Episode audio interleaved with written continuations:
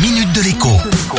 Bonjour à tous. Voici donc plus d'une semaine désormais que l'Europe est touchée par une guerre d'un autre âge. Mardi, je vous ai expliqué combien ce conflit allait impacter nos vies et notre économie dans les prochains mois et peut-être dans les prochaines années. Aujourd'hui, je ne peux que vous conseiller d'envisager de voir vous adapter à la nouvelle donne, à la nouvelle normalité qui va devenir la nôtre. Sujet numéro 1, l'énergie. Le gaz, le fioul, le pétrole, dont les prix ont déjà explosé ces derniers mois, risquent de devenir absolument hors de prix demain et pour longtemps.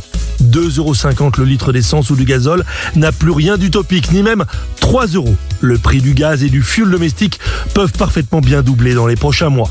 Quant à l'électricité, que l'on pensait jusqu'ici abondante et bon marché, elle risque aussi de devenir rare et chère. Certains de nos voisins européens la payent déjà deux fois plus cher que nous. Il est fort probable que nous les rejoignions bientôt.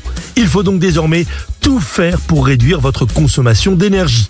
Dans l'ordre, il faut isoler, installer des poêles à bois et supprimer tout ce qui consomme inutilement de l'électricité. Sujet numéro 2, l'alimentation. Je suis très sérieux. La guerre signifie aussi pénurie. Ce que l'Ukraine ne pourra plus produire demain va nous manquer, tout comme ce que nous n'achèterons plus aux Russes aussi. Si vous avez un jardin, le potager comme le poulailler ne sont plus une option, mais un impératif. Enfin, dernier sujet qui n'a rien d'anecdotique, sans emploi ou mal payé, sans formation ou mal formé, mais aussi salarié mais sans passion. Et si vous pensiez à l'armée, l'Allemagne va recruter des dizaines de milliers de soldats dès cette année. Rien de tel n'a encore été annoncé en France, mais cela ne saurait tarder.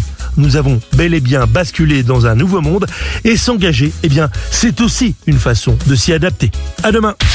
Minute de l'écho avec Jean-Baptiste Giraud sur radioscoop.com et application mobile Radioscoop.